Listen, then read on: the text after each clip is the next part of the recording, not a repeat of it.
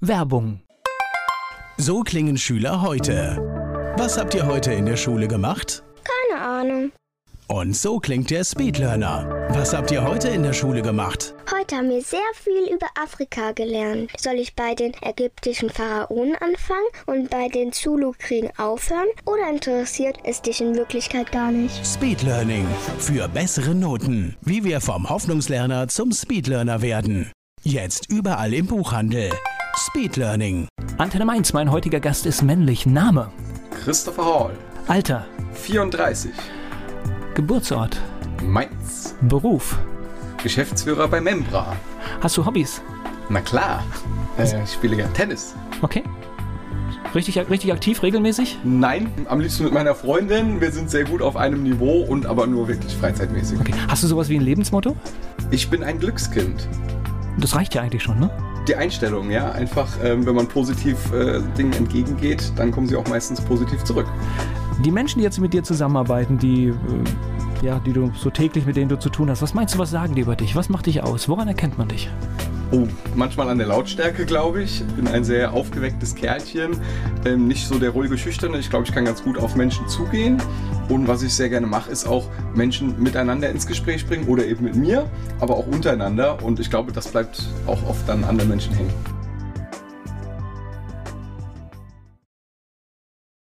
Er ist Unternehmensgründer, darüber sprechen wir später hier bei Antenne Mainz. Christopher Hall ist hier zu Gast.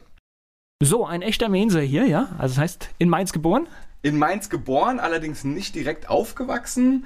Die ersten Lebensjahre habe ich in Wörstadt, äh, nicht so weit weg verbracht, von, von 0 bis 15. Ich bin 85 geboren, also bis 2000. Dann sind wir an die schöne Nahe gezogen, also zwischen Bingen Bad Kreuznach, ein kleiner schöner Ort, Lange-Lohnsheim.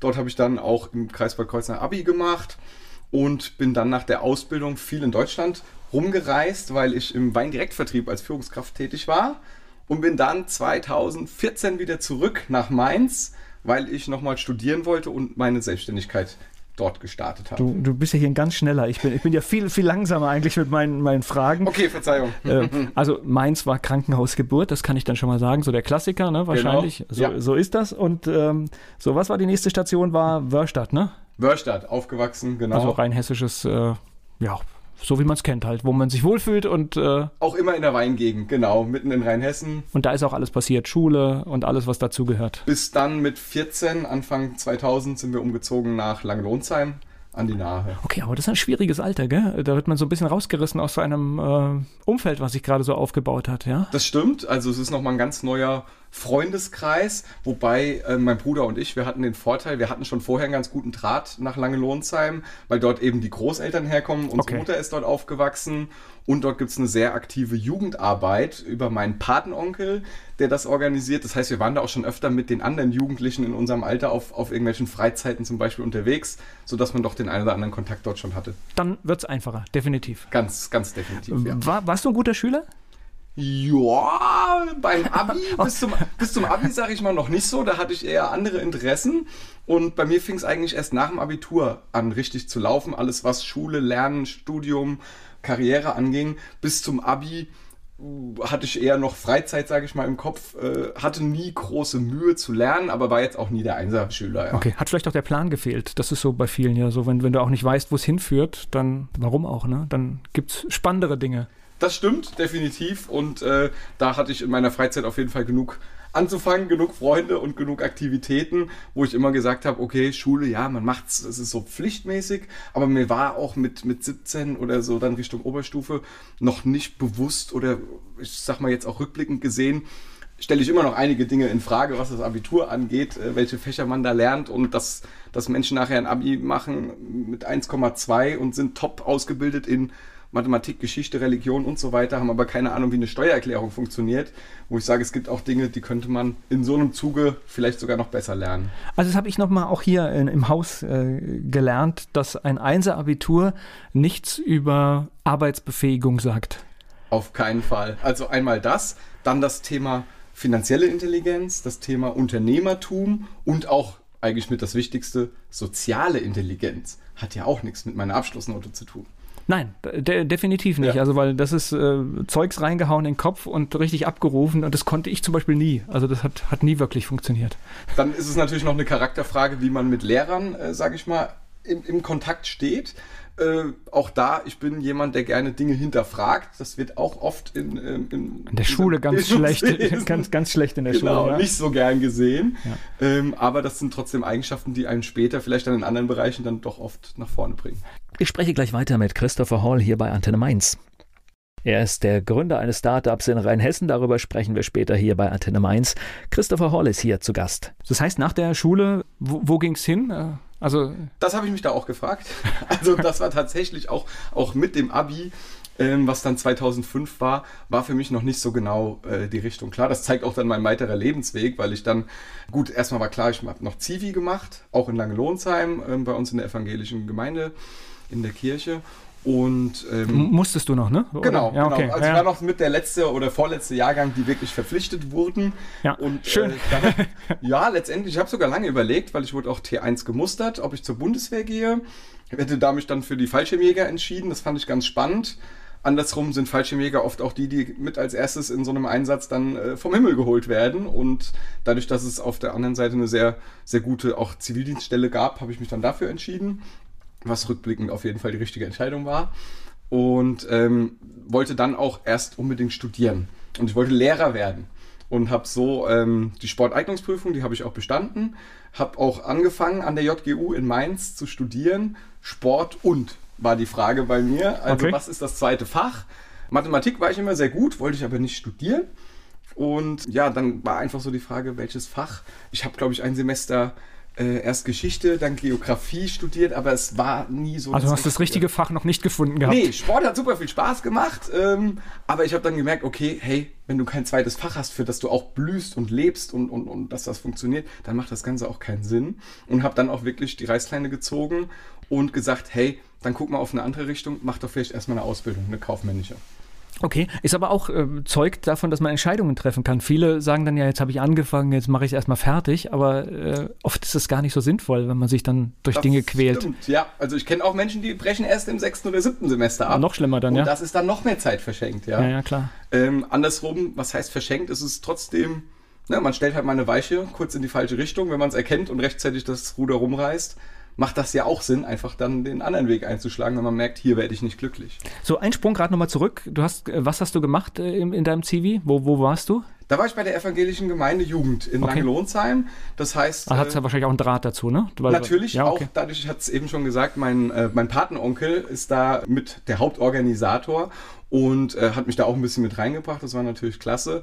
Und ich war da verantwortlich für alle möglichen Aufgaben von der Kirchengemeinde, von der Jugendarbeit, Organisation vom Jugendraum, von Freizeiten. Wir haben äh, den Gemeindebrief gedruckt und ausgeteilt. Wir haben verschiedene Feste und Events organisiert. Also alles, was da so anfiel.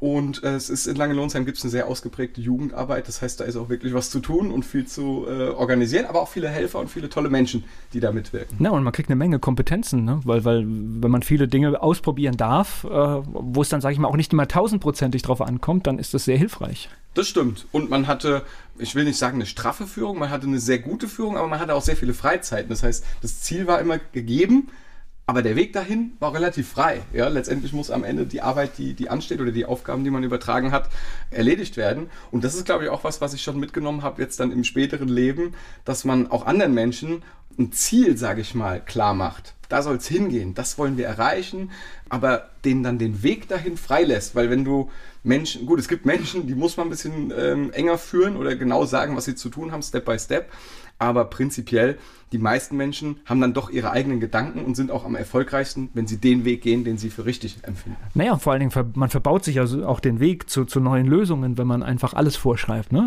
Also wenn du das Ziel definierst, reicht es ja meistens auch. Und Ich glaube, ein Unternehmen wäre nicht erfolgreich, wenn man den, den, den Top-Unternehmer einfach zehnmal klont. Ja. Sondern gerade diese Vielfalt, diese Diversifikation von unterschiedlichen Typen, Herangehensweisen und so weiter, das macht natürlich viel aus, wenn es um den Erfolg geht. wohl es natürlich für den einen oder anderen Unternehmer manchmal dann schwer ist, einen Lösungsansatz eines Mitarbeiters äh, genau zu verfolgen und zu ertragen, aber es gehört halt, glaube ich, auch dazu.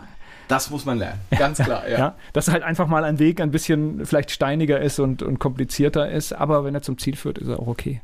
Ganz genau. So, was hast du gemacht für eine Ausbildung?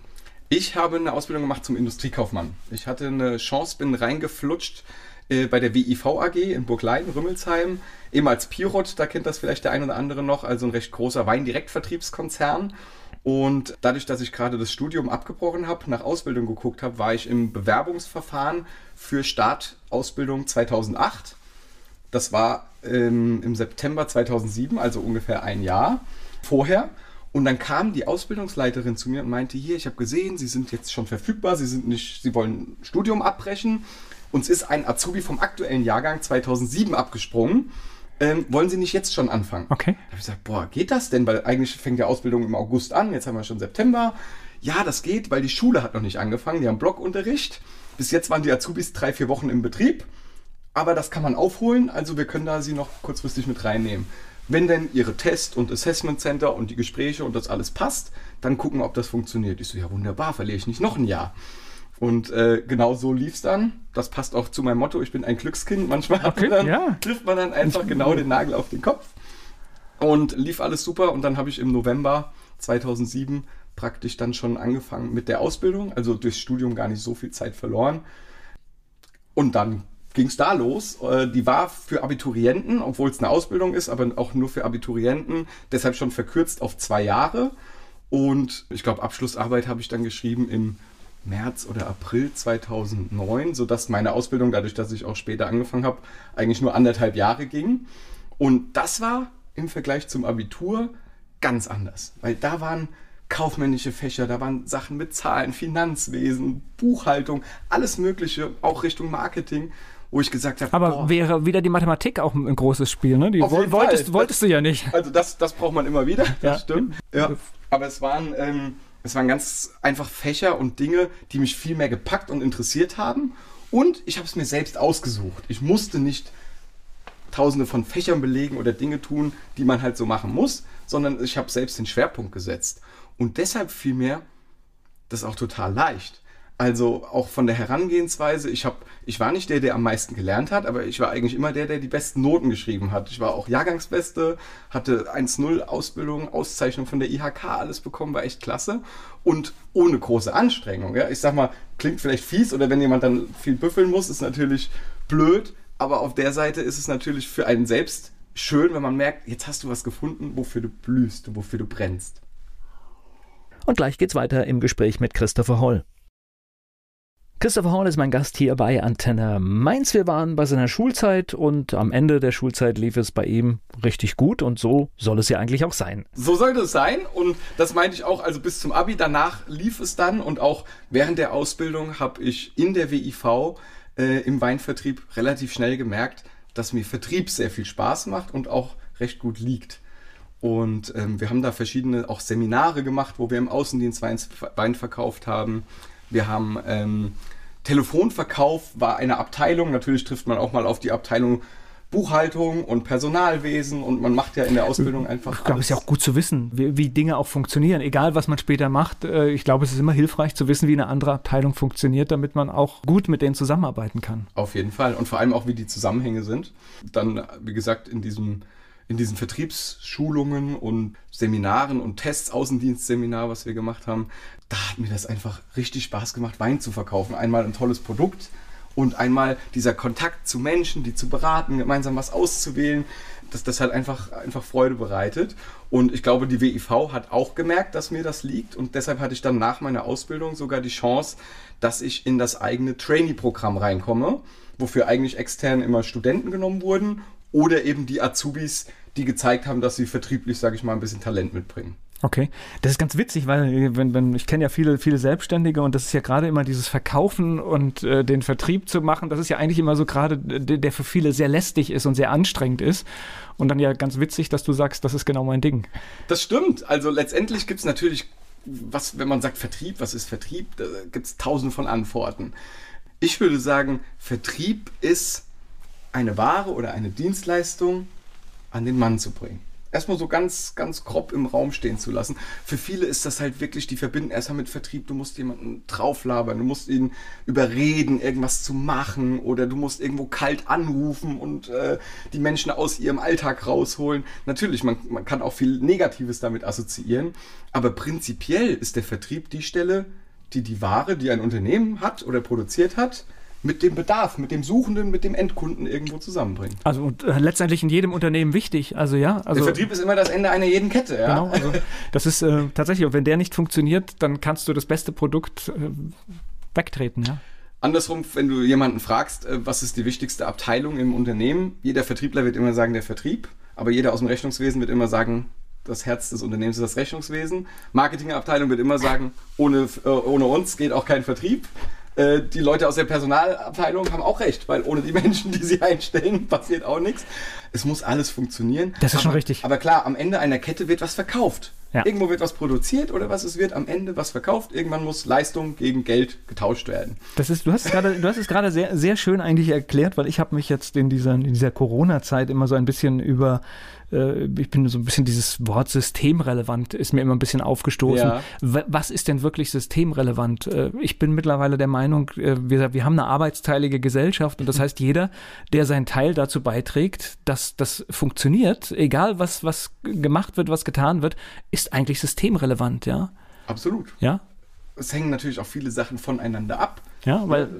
Warum sollte ich jetzt sagen, ist eine Stewardess oder eine Flugbegleiterin heißt es, glaube ich, heute. Warum ist die systemrelevant? Naja, ohne die, die brauche ich auch. Geht der Flieger nicht. Die ist auch für Sicherheit da. Nicht nur, um Getränke an den Platz zu bringen, sondern genau. wenn es die nicht gäbe, kann keiner fliegen und dann kann auch nicht der Vorstand von irgendeinem Konzern zu einem anderen fliegen und dort Business machen. Und die haben eine hohe Sozialkompetenz. Das heißt, die wissen genau, was, für, was für Leute da sitzen. Das ja. heißt, äh, und wo sie aufpassen müssen ja. und wo sie äh, sagen, okay, lass, lass ihn einfach in Ruhe und sowas. Ja, das ist, das stimmt schon. Und alle zahlen Steuern und alle Steuern zahlen dann wieder das Ganze. Ja, es ist, es ist äh, verrückt.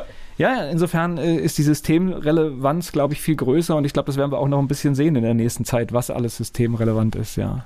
Ganz genau. So, wie lange hast du es gemacht? Du hast dann Wein verkauft? Genau, ich war 2009 dann äh, Trainee. Da, dafür bin ich nach Dresden recht spontan. Ein Jahr war ich dort, habe ähm, diese Trainee-Ausbildung genossen, also als Nachwuchsführungskraft, dass man später dann Verkaufsleiter im Außendienst wird.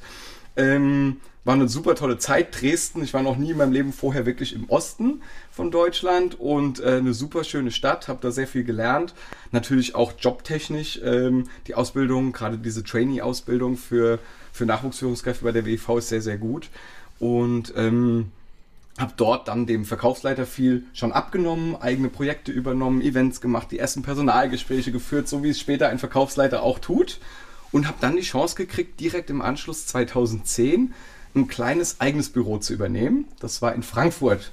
Da bin ich dann nach Frankfurt gezogen, ähm, auch mit meiner damaligen Freundin und hatte dort die Chance, ein neues Büro aufzubauen. Das heißt, ich hatte anfangs aus der Region nur drei feste Mitarbeiter und hatte eigentlich das Ziel, möglichst schnell viele neue Menschen dafür zu gewinnen, bei uns einzusteigen, Wein zu verkaufen. Ob als Handelsvertreter über die selbstständige Schiene oder als Angestellter. Letztendlich. Also klare Ziele? Klare Ziele, aber äh, ja, aber der Weg dann frei, ja. wie man dann vorgeht, genau. Und das hat echt hervorragend funktioniert. Vielleicht auch also mit Sicherheit lag es auch ein bisschen an mir, aber ich glaube, es lag am größten an meiner Begeisterung, weil es mir wirklich auch da wiederum gezeigt hat, hey, wenn du Spaß dran hast, dann guckst du auch nicht auf die Uhr, habe ich heute schon acht Stunden, zehn Stunden oder was auch immer gearbeitet. Und man hat auch sehr, sehr viel am Wochenende gearbeitet. Denn Weinverkauf passiert meistens dann an die Endkunden, wenn die Freizeit haben. Niemand, der gerade mittags um 14 Uhr im Büro sitzt, macht gerne ja. Weinprobe. Aber jeder, der gerne abends um 18 Uhr auf seiner Terrasse sitzt oder am Wochenende, macht gerne mal eine Weinprobe. Und genauso sind natürlich dann dort auch die Arbeitszeiten. Ähm, Vertrieb bringt schon immer, das hat mich natürlich auch ein bisschen gefesselt, diese Freiheiten mit sich. Ne? Du kannst auch mal Pause machen, wenn andere arbeiten. Dafür musst du auch mal arbeiten, wenn andere Pause machen. Gleich geht's weiter im Gespräch mit Christopher Hall. Christopher Hall, Unternehmer, Startup-Gründer, hier zu Gast bei Antenne Mainz. Ganz kurz nochmal zurück nach Dresden. Hast ja. du da irgendwie, äh, bekommt man da mal neue Menschenkenntnis noch dazu, wenn man äh, in den neuen Bundesländern quasi oder jungen Bundesländern aktiv ist? Ist das nochmal was anderes zu unserer Region? Ja, also ich fand von der Art und Weise waren die Menschen definitiv anders. Ich meine, ich kannte bis dahin jetzt noch nicht so viele Flecken in Deutschland. Ich war gerade Anfang 20 und ähm, habe aber schon gemerkt, dass die Menschen teils anders ticken. Plus dieses Sechseln von der Sprache macht allein richtig viel aus, ne? wenn man mit Menschen sich unterhält und die auf einmal ähm, ja, schon Deutsch, aber mit so einem sehr krassen Akzent sprechen. Das stelle ich auch immer wieder fest in Bayern oder auch in Hamburg oder auch die, die Schwaben. Das finde ich aber macht was aus. Und es zeigt dir auch, hey, du bist hier ein bisschen in einer anderen Region. Die Menschen vertreten teilweise andere Werte, die haben eine andere Einstellung, die haben ganz was anderes erlebt. Und das merkst du natürlich auch, wenn du bei Menschen zu Hause im Wohnzimmer oder auf der Terrasse sitzt und machst dort eine Weinprobe die fangen an zu erzählen über sich, übers Leben und die erzählen auch über die Wessis und über die Ossis. Mhm. Und ich dachte immer, Ossi früher, das kam für mich so negativ, ne? wenn man irgendwie sagt, du Ossi, als wäre das eine Beleidigung. Aber was ein Schwachsinn. Plus, was ich dann sehr sympathisch fand, die Ossis nennen sich auch selbst Ossis und die nennen uns Wessis und dadurch war das für mich äh, auch wieder ein ganz anderer äh, Blickwinkel. Ja, also ich glaube, man lernt, lernt, sehr viel und ich, äh, ich, ich, war deswegen ich war zehn Jahre früher war ich mal in, in Sachsen unterwegs und witzig, wie du das gerade gesagt hast, mit dem auch Dialekt. Ich hatte auch ernsthafte Probleme, manche Menschen zu verstehen. Mhm. Also wo, wo du dich wirklich hoch konzentrieren musstest. Nu, nu. Äh, genau. Dieses, äh, das ist so ganz klassisch so am Anfang, wenn man redet. Während man redet, sagt der andere ganz oft nu, nu. Und das war einfach so dieses Nicken, dieses äh, Bestätigung. Ich höre noch zu, ich bin ja, bei klar. dir. Äh, das hat mich aber total rausgebracht, weil einer, während ich geredet habe, immer nu, Mhm. Ja, vor allen Dingen auch gerne halt, weil du machst es jetzt, sieht man nicht, auch gerne äh, äh mit, ja, mit, so mit, mit, voller Gestik. Ganz ja? genau, ja. ja. Ja, spannend. So, wie lange hast du das mit dem Wein gemacht? 2010, Frankfurt, ein Jahr. Direkt danach Beförderung, größeres Büro, mehr Verantwortung in Düsseldorf, wieder umgezogen. Da war ich, also das Büro hieß äh, Verkaufsbüro Düsseldorf, war eine recht große Region dort oben. Das Büro selbst war in Ratingen, da habe ich dann auch gewohnt, war dort drei Jahre, 2011, 12 und 13 bin da auch jedes Jahr, habe äh, Wettbewerbe gewonnen, es lief super, ich habe neue Leute gefunden, neue Mitarbeiter. Wir haben sehr viel dann über Events, Veranstaltungen gemacht, auf Flughäfen. Also man konnte sich wirklich ausleben. Habe aber dann auch irgendwann gesagt, okay, du willst in deinem Leben natürlich noch mal was anderes machen. Da war ich dann Mitte, Ende 20 und habe gesagt, du wolltest ja auch immer mal noch studieren. Also auch dieser Gedanke von damals. Äh, war noch nicht weg, ja? Nee, ähm, auch weil viele Leute, die studiert haben, einfach gesagt, mach das doch mal. Studieren macht Spaß, studieren ist toll, das ist eine schöne Zeit, du lernst was, aber du lernst auch viele Menschen kennen. Und parallel wollte ich auch immer mal mich selbstständig machen. Auch so ein Traum, wo ich einfach gesagt habe, ich glaube, von der Einstellung, vom Typ her bin ich ein Unternehmertyp und das will ich testen. Im schlimmsten Fall fliege ich auf die Nase, aber ich glaube schon, dass ich irgendwo immer wieder einen Job finde, vielleicht nicht direkt als, wieder als, als verantwortungsvolle Führungskraft, ähm, aber im schlimmsten Fall kann ich auch gut verkaufen, egal ob nachher Staubsauger, Blumen oder Wein. Aber das ist schon mal eine gute Einstellung. findest du auf jeden Fall immer, ja. Aber das ist schon mal eine gute Einstellung. Viele trauen sich ja gar nicht in die Selbstständigkeit, weil sie scheitern könnten. Ja. Aber ja, gehört dazu. Also kann passieren, ja. Ich wollte gerade sagen, ja, und wir sind, wir leben in Deutschland, nicht in irgendwo in Afrika, wo man wirklich Probleme hat. In Deutschland gibt es ein soziales Netz, das fast jeden irgendwo auffangen kann, auch wenn mal was nicht gerade nach Plan läuft. Und äh, letztendlich glaube ich, wenn man sich nicht ganz doof anstellt, dann kriegt man auch irgendwo immer irgendwas hin. Egal, was ich jetzt machen würde. Das ist einfach vielleicht auch eine Einstellungssache, aber wenn du mir jetzt eine Aufgabe gibst die eigentlich gar nichts mit mir zu tun hat. Chris, du sollst ab nächster Woche gehäkelte Decken irgendwie produzieren und vertreiben. Hey, ich würde mich dieser Aufgabe annehmen und ich würde mir das zutrauen. Ich habe jetzt noch keine Ahnung, wie ich das angehen würde, aber, okay. aber, aber, ich würde mir das irgendwie zutrauen, ja. Und das ist halt eine Einstellungssache dann. Ja, und ich glaube auch tatsächlich, äh, selbst, äh, selbst äh, wenn man scheitert, auch das kann ja sehr lehrreich sein und vielleicht wird der zweite Ansatz dann gut. Ganz genau. Also auch das da, ist ja auch äh, etwas, was bei uns so ein bisschen so fehlt. Dieses, äh, wenn, wenn du halt guckst in den USA, ist es ja durchaus gang und gäbe, dass man auch sagt, dass äh, äh, Scheitern gefeiert wird, richtig. Genau, jetzt ja. hat jetzt jetzt weiß er, wie es geht und jetzt macht das richtig, ja. Ich spreche gleich weiter mit Christopher Hall. Christopher Hall hat uns schon berichtet, was er alles gemacht hat, viele Tätigkeiten im Vertrieb. Er ist mein Gast hier bei Antenne Mainz. So, was kam denn dann? Dann ja. kam es 2014, mein großer Schritt, wo ich gesagt habe, okay, ich möchte jetzt möchte jetzt die WIV verlassen, hatte da wirklich eine tolle Zeit, habe viel gelernt, war auch wirklich dankbar.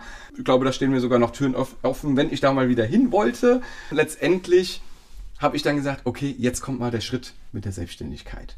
Und ähm, da bin ich 2014 nach Mainz gezogen, hatte mich eingeschrieben bei der JGU für Wirtschaftswissenschaften, den Studiengang. Das heißt, ich wollte studieren und parallel meine Selbstständigkeit ausprobieren. Dann habe ich überlegt, okay, wie kannst du denn das Ganze nachher finanzieren? Weil ich habe dadurch, dass, dass ich bei der WIV ähm, Vertrieb, wenn du da Erfolg hast, kriegst du natürlich auch Prämien, Provisionen. Ich habe ganz gut verdient, auch für mein Alter und dass ich nur eine Ausbildung hatte. Und dann dieser Schritt zurück zum Student und einem Gründer, habe ich natürlich erstmal überlegt, okay, wie finanzierst du das? Da kam, das war auch wieder so diese Einstellungssache Glückskind, das kam echt so ein halbes Jahr vorher, kam ein Brief von der IHK, dass die Stipendien anbieten für Leute, die eine sehr gute Ausbildung abgeschlossen haben, ein paar Jahre erfolgreich im Beruf waren und dann noch studieren gehen möchten. Und tatsächlich, obwohl ich diese Idee auch schon vorher drin hatte, das war natürlich auch nochmal so ein bisschen der Ausschlaggeber. War wie gemacht für dich, ne? Ja, ja. Und da habe ich gesagt, okay, da bewirbst du dich mal. Da gab es einige Steps und dann musste man, musste ich mal nach Hamburg zu Gesprächen und das war von der SBB, das heißt Stiftung Begabtenförderung berufliche Bildung ist vom Bundesministerium für Bildung und Forschung und die pushen eben genau Azubis, die eine kaufmännische Ausbildung gemacht haben, mit eins abgeschlossen und dann nochmal studieren gehen wollen. Und ich gesagt, das passt ja zu mir hervorragend. Bin da auch durchgeflutscht und so haben die natürlich, ähm, habe ich dann die Zusage bekommen und die haben schon mal einen großen Teil, sage ich mal, der fixen Kosten, die du dann hast, gedeckt mit diesem Stipendium. Das gibt schon mal eine kleine Sicherheit auf dieser Ja. Seite. Damit kannst du noch nicht große Sprünge machen und leben, aber du kannst, und das wollte ich auch, wenn ich studiere, dann ziehe ich in eine WG. War ich nämlich vorher noch nie und auch die Erfahrung wollte ich mal machen. Und du kannst eine, ein WG-Zimmer oder eine WG-Wohnung kannst du dir von dem Geld leisten und du kannst auch leben und essen und du kannst vielleicht sogar noch mal einmal tanken im Monat. Also das war schon ganz gut. Wobei WG-Zimmer in Mainz ist mittlerweile auch schon ein Luxusgut. Äh, Ja. Es geht, geht in diese Richtung. Also ich bin dann manchmal, wenn ich das so höre, was, was, was äh, junge Menschen für so ein Zimmer zahlen, dann überlege ich immer, ja, kauf doch was. Das stimmt. Also kann, kann man tatsächlich überlegen. Ähm, ich war damals dann kurz vor Oktober 14, wo dann das Studium losging, hatte ich mir einen Samstag gemacht mit 10 oder 11 Terminen. Von morgens acht stündlich durch. Äh, da war alles dabei. Da war sogar eine, eine, eine mm, ein Studentenwohnheim war dabei, eine Verbindung war dabei, es waren einzelne WG-Zimmer, es waren eigene Wohnungen, also es war querbeet. Und mein erster Termin, den ich morgens hatte, den habe ich an, am Abend am Ende nochmal besucht, weil von den drei Leuten, die da gewohnt haben, nur zwei da waren. Und dann wollte ich abends noch die andere kennenlernen. Und da bin ich dann noch eingezogen. Das war richtig schön, war in äh, Hartenberg-Münchfeld ein Haus, ein eigenstehendes Haus mit Garten. Jeder, der da wohnt, hat zwei Zimmer, fand ich auch klasse, kostet ein bisschen mehr und das Durchschnittsalter war ein bisschen höher. Also perfekt für mich, weil eben ich ja auch als Studienanfänger, alle neuen Leute, die ich da kennengelernt habe, waren zehn Jahre jünger als ich. Also äh, Okay. es, es war natürlich nochmal ein ganz krasser Schritt, äh, jetzt studieren zu gehen, lernen zu gehen. Die anderen konnten auf jeden Fall besser saufen als ich, das, obwohl ich eigentlich mehr Training hatte, aber man merkt einfach, wenn man Richtung 30 geht, Äh, es tut am nächsten Tag mehr weh. Gen- Genau, man braucht länger, bis man wieder da ist und dann ist es auch nicht, äh, ja. Ja, das ist einfach mit einem 19-Jährigen oder 20-Jährigen äh, nicht mehr zu vergleichen. Aber man weiß schon, sie kommen auch dahin. Ich wollte gerade sagen. Und man- man hat, was dann das, die Lebenserfahrung vielleicht angeht, man hat andere Vorteile. Und Studium lief genau wie, ähm, wie die Ausbildung hervorragend. Also am Anfang hatte ich echt Angst, ne, so lange Zeit. Du musst noch mal lernen, lernen und dich hinsetzen und so. Ich glaube, ich hatte einen richtig guten Riecher. Was ist relevant? Was musst du wissen oder was musst du lernen? In vielen Bereichen hatte ich natürlich auch schon Wissen durch die Ausbildung, durch meine Berufserfahrung und hatte auch dort keine großen Mühen, sage ich mal, äh, ganz gute Noten zu schreiben. Und auch da, man hat die eigenen Schwerpunkte gesetzt. Ne? Man konnte sich auch teilweise eigene ähm, Module, eigene Fächer aussuchen. Und ähm, wenn, wenn das ist und du, sage ich mal, nicht ganz faul bist oder auch wirklich begeistert bist und was lernen willst, dann macht es auch Spaß und dann flutscht das auch. Gleich geht's weiter im Gespräch mit Christopher Hall. Nach seiner Ausbildung und beruflicher Tätigkeit hat mein heutiger Gast nochmal studiert. Christopher Hall ist mein Gast hier bei Antenne Mainz. Das heißt, Studium fertig gemacht und alles klar? Studium, alles klar, durchgezogen, habe es gerade noch so geschafft, auch mit einem sehr guten Abschluss, allerdings 1,4 irgendwas, also war wirklich ein ganz, ganz knappes Ding. Aber ich wollte unbedingt, noch, dass es auch ein, ein guter Abschluss, ein sehr guter Abschluss wird. Habe ich dann geschafft, ähm, wobei das jetzt im Nachhinein eigentlich auch wurscht ist. Das- Wie die Abi-Note, da fragt auch keiner mehr nach, aber es ist dann einfach so persönlicher Ehrgeiz. Ja, wobei wir haben ja schon am Anfang des Gesprächs festgestellt, letztendlich äh, sagt die Abi-Note nicht, nicht wirklich Stimmt. richtig, richtig was aus, ja. Also, Trotzdem beglückwünscht man jemand, der eine Nein, gute hat. Äh, das ist, soll, Ja, jetzt ja, kein, also- soll jetzt kein Aufruf sein, hier äh, nicht darauf zu achten. Das ist schon okay, aber sie sagt letztendlich erstmal einfach nur, dass man Wissen abrufen konnte und äh, es gibt noch andere Kompetenzen. genau, und es gibt noch andere, genau, die dazukommen müssen, um es perfekt zu machen. Ja, ja. Und parallel in diesen, ähm, das waren ja drei Jahre, sechs Semester für den Bachelor. Parallel habe ich eben meine Selbstständigkeit aufgebaut mit einer Vertriebsberatung. Klar, Vertrieb musste sein, war mein Ding, war mein Baby, hat mir Spaß gemacht. Und über einen sehr, sehr guten Bekannten und Freund der Familie, Thomas Reimann, der kommt auch aus Langelohnsheim, hatte ich die Chance von Anfang an, echt interessante Projekte und Jobs zu übernehmen. Der hat sich schon gefreut, dass ich bei der WIV aufhöre. Er hat immer gesagt, Chris, du kannst direkt bei mir anfangen oder wenn du mal selbstständig bist, dann machen wir zusammen was. Okay. Und dann war es auch soweit und er hat mir da auch tatsächlich am Anfang die ersten Jobs besorgt, auch bei richtig guten Kunden, wo wir dann Verkaufsschulungen gemacht haben, Beratung, alles, alles immer mit Schwerpunkt Vertrieb. Und so hatte ich dann echt auch richtig tolle Chancen, sage ich mal, von Anfang an in Lohn und Brot zu stehen, mich teils aufs Studium zu konzentrieren, teils auf den Job. Und das Ziel war ja eigentlich auch, nach dem Studium dann vielleicht wieder in ein Angestelltenverhältnis zu gehen. Einfach zu sagen, so, jetzt hast du sogar noch einen akademischen Titel, vielleicht kannst du damit nochmal eine Stufe höher gehaltstechnisch einsteigen. Dann lief das aber nach diesen drei Jahren auch mit der Vertriebsberatung so gut und ich habe diese, äh, diese Freiheiten wirklich schätzen gelernt, wie das ist, wenn du deinen Alltag komplett selbst bestreiten kannst, entscheiden kannst, wann stehe ich auf, wann mache ich Feierabend, wann arbeite ich, wann nicht, mit wem arbeite ich, wie arbeite ich. Das kann halt ein Angestellter nicht. Nicht in dem Ausmaß. Und es geht, glaube ich, nach einer gewissen Zeit kommt man da auch nicht ohne weiteres zurück, oder? Ich glaube, das ist ein harter Schritt, ja. Also es ist auch wieder eine Typenfrage, Menschenfrage, wo man, der eine sagt, ich brauche das, ich brauche konkrete Zeiten oder ich brauche so ein bisschen diesen Arschtritt oder die Verpflichtungen, wenn du um acht nicht da bist, dann wird der Chef sauer. Und jemand anders sagt, ich brauche diese Freiheit, ich will auch mal nachts um zwei noch arbeiten, aber ich will auch mal morgens um zehn noch in der Kiste liegen. Das ist einfach eine Einstellungssache oder eine, eine Typensache, glaube ich. Okay. Das heißt, war erfolgreich. Ich meine, Vertrieb wird ja tatsächlich überall gebraucht. Das haben Das wir auch schon Schöne. festgestellt. Das ja. ist das Schöne, genau. Du kannst äh, relativ schnell auch dort äh, Kunden gewinnen. Du musst natürlich wissen, wie. Und äh, was, was ich schon immer ein Fan von bin und auch heute noch sehr, sehr gerne mache, ähm, wenn du Netzwerke nutzt, wenn du Empfehlungen nutzt, wenn du Freunde, Bekannte fragst, wenn du, ich meine, jeder kennt Menschen, die kennen wieder Menschen und so weiter. Ähm, man kommt einfach dadurch an ganz andere Aufträge auch ran, als wenn man sich immer nur hinsetzt und sagt, jetzt schicke ich mal eine E-Mail-Bombe raus oder jetzt rufe ich mal die gelben Seiten hier runter an. Äh, natürlich bleibt da auch hin und wieder was hängen. Es ist aber auch ein sehr harter Job. Das ist auch was, was viele überhaupt nicht gerne machen. Kann ich Gott sei Dank auch ganz gut. Aber letztendlich macht es natürlich mehr Spaß, über warme Kontakte und Empfehlungen zum Beispiel zu gehen. Ja, und Netzwerk wird heute immer wichtiger. Also das äh, haben viele auch, glaube ich, jetzt in Corona-Zeiten entdeckt. Ja, Menschen, die du vorher nicht kanntest, das war unpassend, wenn man dann in diesen Zeiten anfangen muss, ja. Absolut. Und es zeigt ja Corona, ähm, was Netzwerke auch ausmachen, auch jetzt bei der Umstellung auf Online. Also ich bin auch hier in Mainz recht aktiv ähm, beim BNI, bei BVMW, bei den Wirtschaftsjunioren und äh, man sieht alle Netzwerke, auch Veranstaltungen, die wirklich regelmäßig anfallen, haben umgestellt auf Videokonferenzen, auf Skype, auf Teams, auf Zoom-Meetings und es ist so viel möglich heute im, im, im Zeitalter der Digitalisierung, was wo ich immer sage, was eigentlich schade ist, dass es so eine Krise braucht, dass es jetzt erstmal so rüberschwappt oder vielen bewusst wird, was man schon alles online und über den Computer machen kann. Ähm, auf der anderen Seite ist es auch was anderes. Ich mag es, Menschen persönlich zu sehen. Ich stehe gern vor Menschen und rede vor denen lieber als von der Webcam, ähm, wo mir Leute über den Bildschirm zuschauen.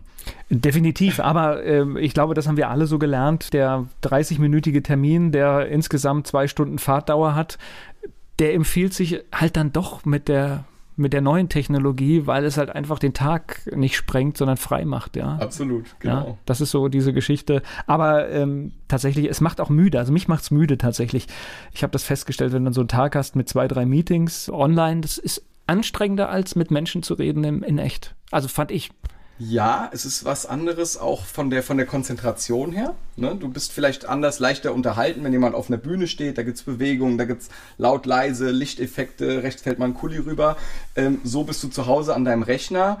Entweder wird's zu monoton Oder was natürlich auch oft passiert, du fängst an, was anderes zu machen, weil da ist dein Schreibtisch, nebendran ja, pinkt noch eine E-Mail äh, dann hoch. kommt eine E-Mail rein, genau, dann kommt jemand ins Zimmer rein oder fragt, Schatz, wann essen wir denn heute? Genau. Ähm, also, es hat alles Vor- und Nachteile, natürlich. Ich spreche gleich weiter mit Christopher Hall hier bei Antenne Mainz.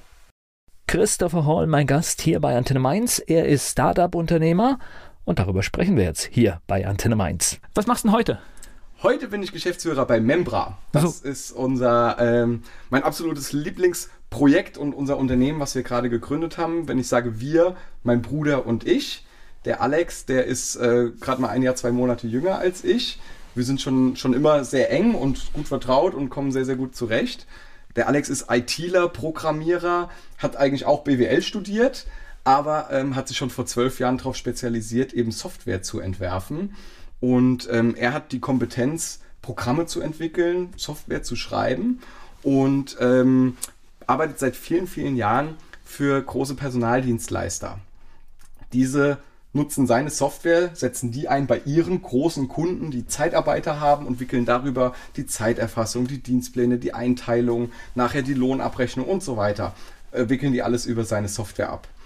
Und im letzten Jahr kam im Mai war das ähm, das EuGH-Urteil, bald sollen alle Arbeitszeit erfassen. Und das war bei mir so der Aufhänger, wo ich sagte, Mensch Alex, wenn bald jedes Unternehmen in Deutschland Zeiterfassung machen muss und du eine tolle Software entwickelst, die Zeiterfassung macht, dann könnte man doch damit noch was machen. Da meinte er, ja, prinzipiell will er natürlich seinen Kunden nicht in Konkurrenz treten. Ähm, aber da habe ich gesagt, dann lass uns doch einfach auf KMU gehen, auf kleinere Unternehmen, die jetzt vielleicht nur 100 oder wegen auch 1000 Mitarbeiter, vielleicht auch nur 10 Mitarbeiter haben. Aber auch die müssen Arbeitszeiten erfassen. Wollen wir da nicht mal was ausprobieren? Und hat er gesagt, klar, probier es aus. Du bist der Vertriebler. Wenn du das verkaufen kannst, gründen wir eine Firma und machen das. Und Ach, die Regeln waren schon hier, war, war schon klar verteilt, wer was macht, ja? Ganz klar, auch ganz wichtig, komme ich auch gleich nochmal zu. Aber äh, genau so war es dann. Also ich habe mich dann wirklich einfach mal hingesetzt, habe überlegt, okay, einfach mal testen. Rufst mal ein paar Firmen gerade an in, äh, im Kreis Mainz, egal welche Branche, da war alles Mögliche dabei, Gastronomie, eine Gebäudereinigung, Industrie, Handwerker, weiß der Geier. Und habe einfach nur gefragt, hier Thema Zeiterfassung, Dienstplan, Software, wie ist so das Thema, ein bisschen mal reingehört. Ähm, ich habe ja schon viel Vertrieb gemacht. Teils Beratung, teils selbst aktiv auch für andere. Ähm, sowas habe ich noch nicht erlebt. Ich habe es geschafft, an einem Nachmittag aus neun oder zehn Telefonaten habe ich drei Termine gemacht. Kalt. Für die nächste Woche. Ich sage, boah, da scheint ja ein Bedarf zu sein irgendwo. Habe diese Termine dann auch wahrgenommen und von diesen drei Gesprächen waren zwei dabei, die hätten sofort diese Software gekauft ohne dass wir überhaupt irgendwas hatten. Aber äh, das hat mir gezeigt, okay, da, da kannst du was machen. Also, der Bedarf ist definitiv da. Der Bedarf da. ist da, genau. Oh. Und ähm, ja, wie, wie mein Bruder, wie mein Bruder das dann auch gesagt hat, haben wir dann die GmbH angemeldet. Äh, direkt, ich glaube, bis das dann soweit war, beim Notar, Gründung war dann September oder Oktober letzten Jahres. Und seitdem habe ich meine Vertriebsberatung, alle Jobs, die ich da habe, so weit runtergefahren wie möglich, mich nur noch auf das Wesentliche konzentriert oder pick mir nur noch so die Rosinen raus, die, die am meisten Spaß machen und die auch wirklich gut bezahlt werden. Und auf der anderen Seite investiere ich so viel Zeit wie es geht in Membra. Membra ist unsere Software für digitales Zeitmanagement. Was ja auch mehr Spaß macht, wenn man eine eigene Geschichte aufbaut, ein eigenes Unternehmen. Ich glaube, da steckt man schon von vornherein mehr Energie rein. Unglaublich. Also ich habe gesagt, ich habe jetzt, ich bin ja schon länger selbstständig. Jetzt bin ich als Geschäftsführer angestellt bei unserer eigenen GmbH, bin aber auch Gesellschafter. Also äh, letztendlich immer noch sehr frei und selbstständig. Und ähm, natürlich, wenn du dafür brennst und sagst, ey, da ist ein tolles Produkt, auf der anderen Seite ist ein Bedarf, ich muss das eigentlich nur noch zusammenbringen, ich muss das nur noch matchen. Ähm, das motiviert unglaublich, das macht Spaß. Und was auch motiviert, ist natürlich das Feedback, was du kriegst. Durch Kundengespräche, durch Gespräche mit anderen Unternehmern oder in den Netzwerken, wo ich aktiv bin. Ähm, da merkst du ja, ob die Leute sagen, boah, ja, nicht so interessant oder ob die sagen, boah, cool, das brauche ich, ich kenne da jemanden, der braucht das auch, ruf doch mal da an, melde dich mal bei dem. Ähm, oder wenn so Anrufe reinkommen tatsächlich, ja, ich habe gehört, Sie haben da was und was, können wir da mal ein bisschen genauer drüber reden. Also es ist ein total schöner Vertrieb, weil man einfach merkt, ich muss niemanden überreden, ich muss nicht jemandem was aufschwatzen oder sagen, ich bin der Beste da drin, weil, sondern die Menschen erkennen relativ schnell, dass du ein tolles Produkt hast, dass du dich auch von dem, was der Wettbewerb ab, äh, so anbietet, ein bisschen absetzt und dass da ein Bedarf ist. Ja, hört sich, hört sich gut an. Jetzt hast du schon zweimal erwähnt, du setzt dich ans Telefon und du rufst dann ein paar Leute an und dann kommen so und so viele Termine. Das heißt, du kannst aber auch mit den Neins dazwischen drin, die kommen natürlich, äh, kannst du umgehen. Ja, das muss man, glaube ich, äh, vor allem wenn man im Vertrieb äh, tätig ist oder langfristig erfolgreich sein will. Ähm, wir haben es aus Spaß auch früher immer genannt, Körbe sammeln. Ähm, kenne ich sogar aus zwei verschiedenen Bereichen. Einmal im Business, klar, telefonieren. Wir haben irgendwo Leads generiert und rufen jetzt an. Und natürlich bleiben manchmal auch von 20 Telefonaten kein einziger hängen. Und manchmal läuft ein guter Tag und man, jeder zweite ist ein Auftrag oder ein Termin. Ähm, das sind diese Höhen und Tiefen, mit denen man klarkommen muss. Dann kenne ich Körbe sammeln aus dem Privaten. Das äh, war früher ganz witzig in der Disco, wenn es heißt, so, jetzt, jetzt sprechen wir mal ein Mädel an oder wir wollen mal jemanden kennenlernen. Ähm, dann kriegst du ja auch eher mal eine Abfuhr, als dass jede sagt, ja klar, komm, mit dir gehe ich jetzt mal tanzen. Ähm, aber das war so die andere Richtung. Aber schon ganz witzig. Das heißt, Körbe sammeln, das ist dann auch schon sich ein, sich ein positives Bild setzen äh, und einfach gucken, dass man das möglichst von sich schiebt, weil ich sag mal, nach der, nach der 20. Absage an einem Tag kann man natürlich auch sagen, jetzt äh, ist der Tag gelaufen, ja. Es Aber der 21. Dazu. ist es vielleicht. Das kann es eben sein, genau. Es gehört dazu. Und äh, entweder, wie du es gerade sagst, genau, ich mache 20 Mal Nein, Nein, Nein und dann beim 21. Kunden ist es ein Ja. Genauso kann ich auch 20 Mal den gleichen Kunden anrufen und es ist nein, nein, nein und beim 21. Mal ist es ein Ja. Also auch da ist es natürlich, Ehrgeiz wird belohnt. Und wer zu früh aufgibt oder den Kopf in den Sand steckt, der hat vielleicht auch Chancen verschenkt. Und das heißt, äh, dein Bruder hat jetzt quasi eine, eine Anwendung entwickelt, äh, mit der man Zeit erfassen kann. Wir haben jetzt mittlerweile, läuft es ja jetzt auch schon ein paar Monate, ähm, wir entwickeln sehr, sehr viel auch individuell für unsere Kunden. Das heißt, äh, Membra ist keine Software von der Stange, sondern es ist praktisch ein, ein Konstrukt aus verschiedenen Modulen, aus ein, ein Baukasten, den wir uns einerseits, wenn jemand sagt, ich möchte gerne meine, die Abwicklung der Urlaubsanträge, die Krankmeldungen, den Dienstplan, die Zeiterfassung, das alles irgendwie ein bisschen zusammenbringen. Also wir haben uns schon schwer auf das Thema Arbeitszeit konzentriert. Ähm, dann wird noch geguckt, wie soll das denn bei dir aussehen? Denn jedes Unternehmen tickt ja anders. Und auch als dann die ersten Kunden kamen, haben wir natürlich gemerkt, okay, die kommen aus allen Branchen. Da ist ein Fitnessstudio dabei, da ist eine Kita dabei, da ist ein Catering-Dienst dabei. Ja? Also ganz, ganz wild. Aber als dann das zweite Fitnessstudio kam oder die dritte Gebäudereinigungsfirma, haben wir gemerkt, okay, so viel hat die gar nicht von der ersten. Also die will wieder einen ganz anderen Dienstplan. Okay. Äh, also jedes Unternehmen tickt einfach anders. Und ich glaube, deshalb sind wir mit Membra so erfolgreich, weil wir eben darauf eingehen, weil wir uns am Anfang hinsetzen mit jedem Kunden, sagen, wie sollen die Prozesse bei dir aussehen? Und das bilden wir genauso ab. Und dann hast du nachher deine Traumsoftware, die kann exakt das, was sie soll. Jeder kann sie bedienen in deinem Unternehmen, denn wir stellen auch jeder Person einzeln die Rechte ein, dass er nur das sieht, was er sehen soll. Was ja auch wichtig ist, in so einem strukturierten Unternehmen gibt es ja gewisse Dinge, die auch ja, nicht jeder sehen Allein darf. Aus Sicherheitsgründen, ja, genau. ganz genau. Ähm, nein, aber ich sage immer, dass, dass mein Lieblingsgegenbeispiel ist Excel. Das ist ein hervorragendes, tolles Tabellenkalkulationsprogramm und man kann damit so viele schöne Sachen machen. Ich bin raus. Das, das Problem ist, ich kenne kaum einen Menschen, der mehr als 5% von dem nutzt, was Excel kann. Die meisten Menschen nutzen Excel sehr komprimiert, sehr klein und nicht diese 100%, was Excel alles kann. Dieses Programm, das ist ja unglaublich, da könntest du drei Wochen lang Schulung machen und wüsstest es noch nicht. Also ich lasse nutzen, sage ich ganz ehrlich. Also weil ich verstehe es nicht. Ich äh, sage einfach, ich brauche das und das geht das. Ja. Ja, genau. Das Problem ist aber, Excel zeigt jedem Anwender alles an. Also wenn ich damit arbeite, ja. dann muss ich mich rumklicken, ich muss was suchen, ich finde was nicht. Ähm, wenn ich so eine Formel mal kaputt mache, dann fliegt die ganze Excel-Datei auseinander. Ne? Und das sind einfach Probleme, die ärgern den Anwender. Und ich frage mich einfach, wieso kann ich nicht für jeden Anwender ganz individuell das Programm so zuschneiden, dass er nur das sieht, was er braucht. Und wenn es eben nachher eine, eine Reinigungskraft ist aus der Gebäudereinigung, die einfach nur mit ihrem Handy, morgens drückt sie auf Kommen, abends drückt sie auf Gehen und dann fragt das Handy so, du hast jetzt 7 Stunden 22 gearbeitet, bei welchen deiner Kunden warst du heute? Und dann zeigt sie ihr ihre drei Kunden an, Objekt A, B, C, sie drückt drauf, nächstes Fenster geht auf, was hast du heute gemacht? Treppenhausreinigung, Glasreinigung, Müll entsorgt, zack. Dann ist das drin, live gestochen. Der Chef kann abends gucken, welcher meiner Mitarbeiter hat bei welchem Kunden welche Aufgabe gemacht, wie lang. Gleich geht's weiter im Gespräch mit Christopher Hall. Christopher Hall ist Mitbegründer eines Start-ups. Sie bieten eine Software für Zeiterfassung an, die individuell auf den Kunden entsprechend umgesetzt wird. Er ist mein Gast hier bei Antenne Mainz. Okay, und das geht natürlich nur über das persönliche Gespräch, weil natürlich diese Parameter müsst ihr vorher klären und sie Genau. dann einstellen. Und die sind bei jeder Gebäudereinigung, wenn wir jetzt bei dem Beispiel bleiben, anders. Genau, und das müssen wir so individuell einstellen. Deshalb nehmen wir auch nicht hunderte von neuen Kunden jeden Monat auf, sondern im Schnitt vier, fünf, weil wir eben sehr intensiv mit neuen Kunden uns austauschen am Anfang. Dafür haben wir dann nach zwei Wochen, spätestens wenn das Ganze läuft, haben wir einen zufriedenen Kunden, der hat seine Traumsoftware, jeder kann sie bedienen und wenn er irgendein Problem hat, eine neue Auswertung will, eine neue Übersicht, ruft er bei uns an, kriegt das rucki eingestellt und es läuft. Und habe ich gerade schon, äh, trägt auf dem Smartphone ein. Das heißt, das ist auch eine einfache Applikation auf der Anwendungsseite. Genau, das war von Anfang an wichtig. Wir haben uns ganz bewusst für eine cloud-basierte Lösung entschieden. Das heißt, es ist browsergesteuert über www.membra.de loggen sich unsere User ein, einfach mit ihrer E-Mail-Adresse und dem Kennwort. Und das kannst du vom Handy, vom, also Okay. vom Smartphone, vom Da geht dann PC. die Applikation auf und dann funktioniert das. Genau. Okay. Arbeiten aber auch mit diesen Terminals. Das heißt, bei größeren Unternehmen hängt dann am Eingang oder in der Lagerhalle hängen diese Terminals. Die Leute können, wenn sie kommen, direkt mit Fingerabdruck oder mit so einem Transponder vorbeigehen, zack, ihre Zeit stechen oder kommen gehen.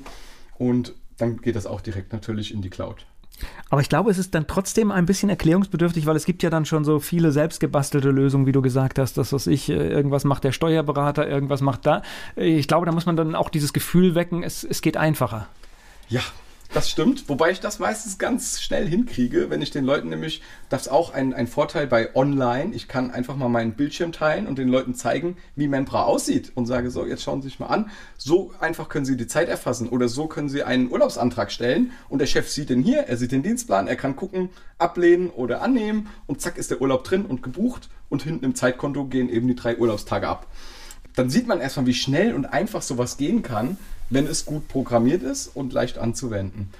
Und was du gerade noch gesagt hast, ich lerne jeden Tag Firmen kennen, die so viel Zeit verschenken mit so einem einfachen Ding wie Zeiterfassung, weil da Papierzettel im Umlauf sind, weil da Excel-Tabellen im Umlauf sind. Ich habe letztens tatsächlich mit einer Firma gesprochen, die haben über 1000 Mitarbeiter im Außendienst und die warten jedes Wochenende, Freitagnachmittag, Samstag, warten die drauf, dass 1000 Papierzettel ins Büro geschickt, gefaxt, gemailt werden, damit dort dann Gefaxt finde ich, ge- gefaxt haben wir finde auch noch, find ich genau. klasse, ja. Ja, aber Ähm, es ist, äh, wir haben, das haben wir auch in Corona-Zeiten gelernt. Wie, wie entsteht die Statistik und äh, wie oft habe ich gehört, die Gesundheitsämter faxen die Daten und dann, dann denke ich, oh je, oh je, oh je, ja. ja.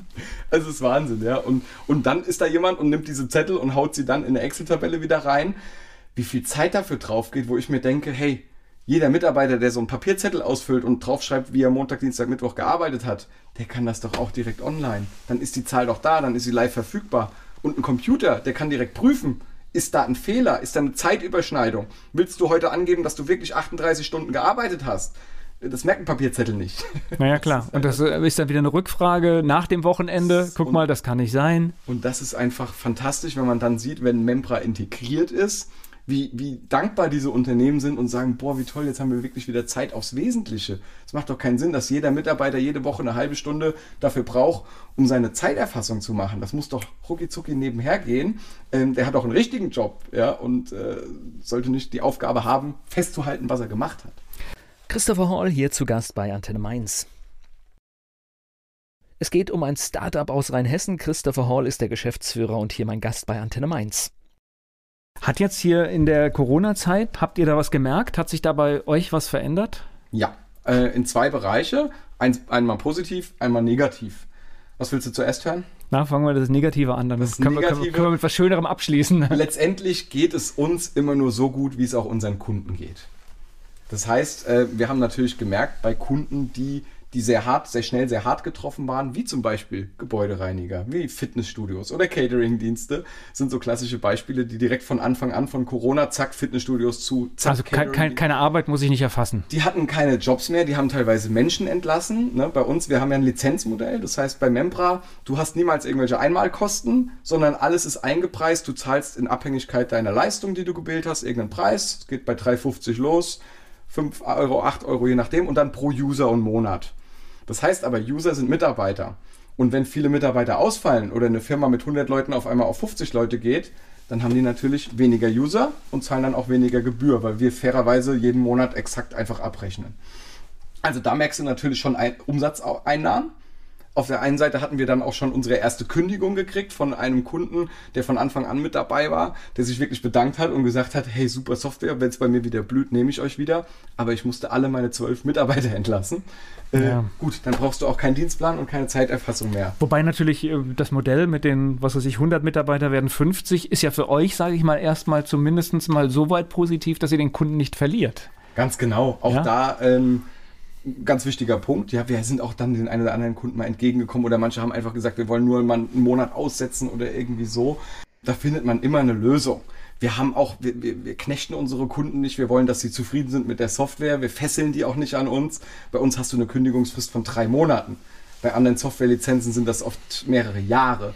Ja, und bei uns kannst du jederzeit sagen, okay, ich will nicht mehr und bis drei Monate später raus. Also zumindest bei den großen äh, Tech-Giganten hast, bist, bist du immer mindestens für zwölf Monate drin, wenn du, ja, wenn du irgendwie ja. ein bisschen günstigere Konditionen haben willst. Das ist auch übrigens die durchschnittliche Wartezeit, wenn du eine Änderung dann da äh, in Auftrag gibst. Dann dauert das nämlich auch ungefähr ein Jahr, kostet meist fünfstellig. Okay. Und auch das ist was bei uns, das dauert keine zwei Wochen und es kostet dich nichts. Es ist einfach in dieser Lizenzgebühr mit eingepreist. Und das macht es natürlich auch für viele Unternehmen dann interessant, weil Software eben was ist, wo ich sage, da macht wie, wie bei Autos das Leasingmodell wirklich viel mehr Sinn als das Kaufmodell, weil sich so oft auch Änderungen ergeben.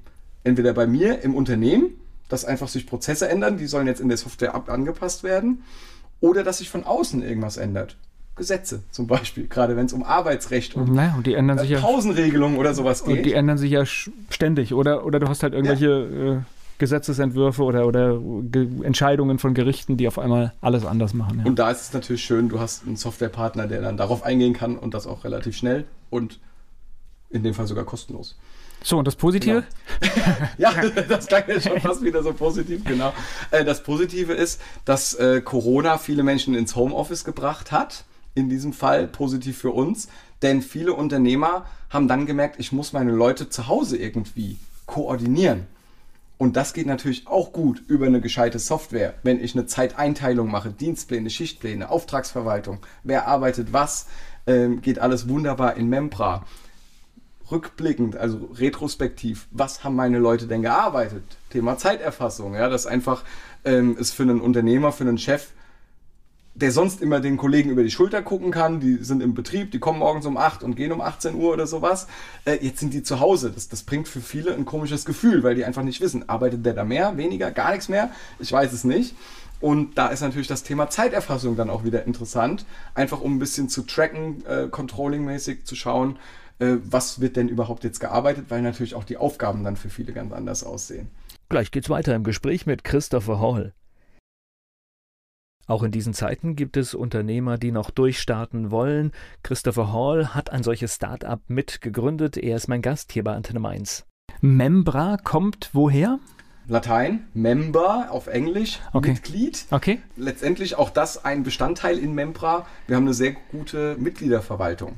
Sehr interessant. Wir haben jetzt gerade unsere erste politische Partei gewonnen, die Membra nutzen wird. Wir haben Vereine, die das als Mitgliederverwaltung nutzen, denn es ist auch da einfach zu bedienen, preislich überschaubar, schnell integriert, cloudbasiert und gerade in Vereinen, wo ja dann doch fast alles immer ähm, auf Engagement der Mitglieder, des Vorstands, das sind ja oft Ehrenämter, ähm, die wollen sich nicht jede Woche fünf Stunden mit befassen, mit irgendeinem blöden System oder Excel-Tabelle rumschlagen, um zu prüfen, wer wann wieder seinen Mitgliedsbeitrag überweisen muss. Das kann doch automatisiert funktionieren. Ich logge mich ein, sehe, okay, und schicke auf Knopfdruck vielleicht nochmal eine Erinnerung raus.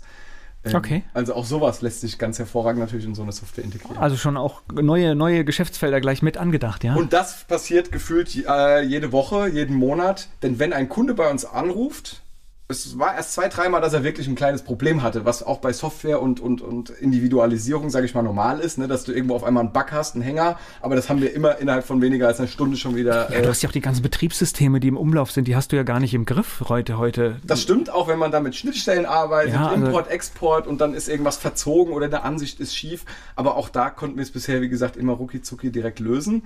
Aber meistens, wenn ein Kunde anruft, dann hat er einfach nur eine Idee, was er jetzt gerne auch in Membra integriert hätte äh, weil er einfach merkt, wie schön und einfach es ist, das System zu, zu benutzen. Äh, letzter Kunde hat dann gesagt, ne, ich möchte gerne, dass ich auch intern bei uns die, die Meetingräume ja, ich habe ja mein Personal, ich habe meine Dienstpläne, jetzt will ich einfach nur noch die Meetingräume auch über Membra buchen. Dann haben die sich an die Meetingräume ein Tablet gehängt. Da siehst du auch immer schon, wer hat wann den Raum gebucht, mit welchen Teilnehmern und so weiter. Äh, und so Sachen, die entwerfen wir dann wirklich schnell, preisen die mit ein und dann zahlst du halt 50 Cent pro Nase pro Monat mehr und dann hast du auch wieder so eine Leistung mit drin. Naja, macht ja auch durchaus, es ist ja sehr sinnvoll, weil wenn du eine Schnittstelle oder eine, eine Oberfläche gewohnt bist, ist es ja, ich meine, das ist wahrscheinlich auch der Erfolg von Microsoft Teams. Ja. Ähm, es ist auf einmal alles in einer Fläche integriert und dann funktioniert das auch. Und das ist, glaube ich, das Wichtigste. Also, dass ein Unternehmen, die haben immer einen Unternehmer, der sowas nachher entscheidet. Egal, ob das einer ist, der 10 Mitarbeiter hat oder ein Personalchef von einer Firma mit 800 Mitarbeitern. Die denken immer, oh mein Gott, neue Software, Einführung, Prozesse, wer soll das verstehen? Schulung, was machen wir mit Problemen, ja? Ähm, wer Membra einmal kennengelernt hat, der sieht tatsächlich, wir brauchen keine Schulung. Gut, deshalb muss ich auch keine Schulung bezahlen, aber ich brauche sie auch wirklich nicht, ähm, weil es ist intuitiv. Ich kann es bedienen und wir stellen ja jedem Nutzer am Ende auch nur das ein, was er sehen soll. Und das ist ja meistens gar nicht der Komplettumfang, den der Personalchef dann vielleicht hat oder der Geschäftsführer.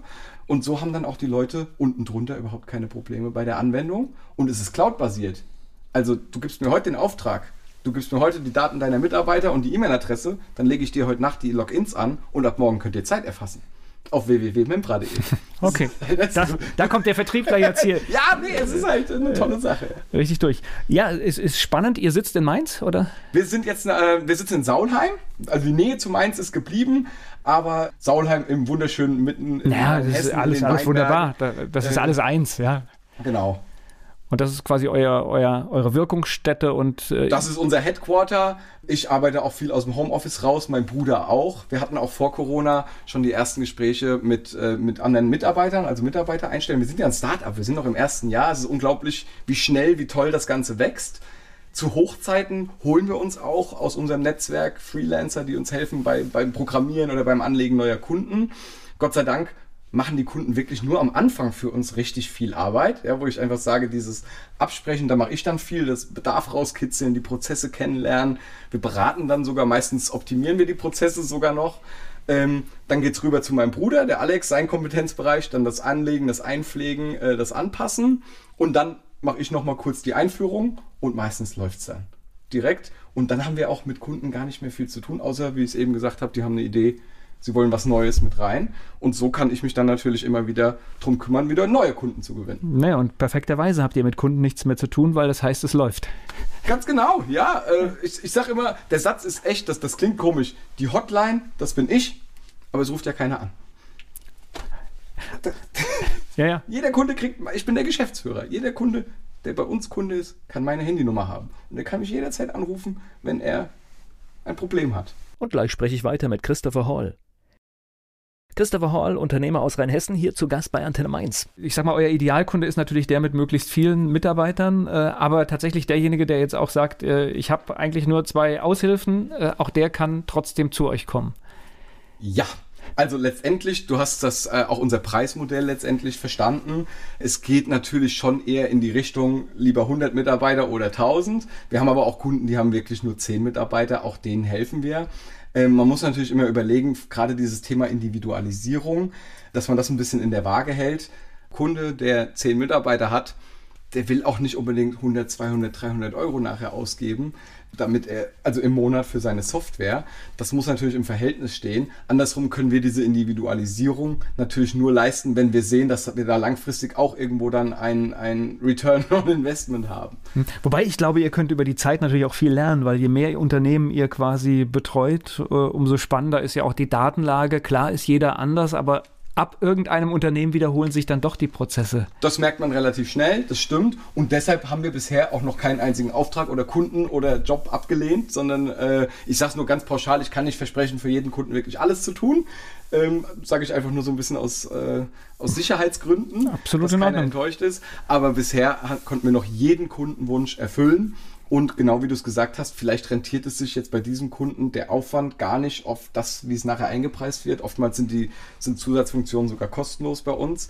Aber du hast recht, es ist was wiederum, was wir als Mehrwert auch anderen Kunden, neuen Kunden dann anbieten.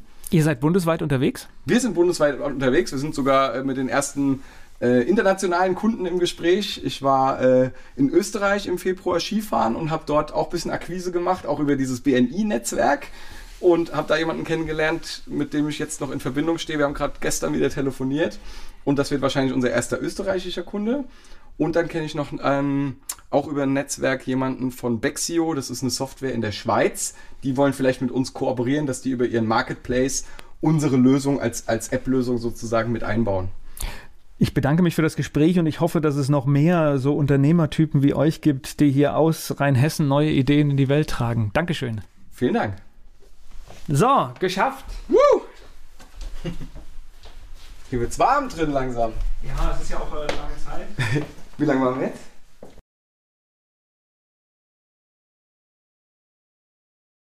Werbung. So klingen Schüler heute. Was habt ihr heute in der Schule gemacht? Keine Ahnung. Und so klingt der Speedlearner. Was habt ihr heute in der Schule gemacht? Heute haben wir sehr viel über Afrika gelernt. Soll ich bei den ägyptischen Pharaonen anfangen und bei den Zulu-Kriegen aufhören? Oder interessiert es dich in Wirklichkeit gar nicht? Speedlearning. Für bessere Noten. Wie wir vom Hoffnungslerner zum Speedlearner werden. Jetzt überall im Buchhandel. Speedlearning.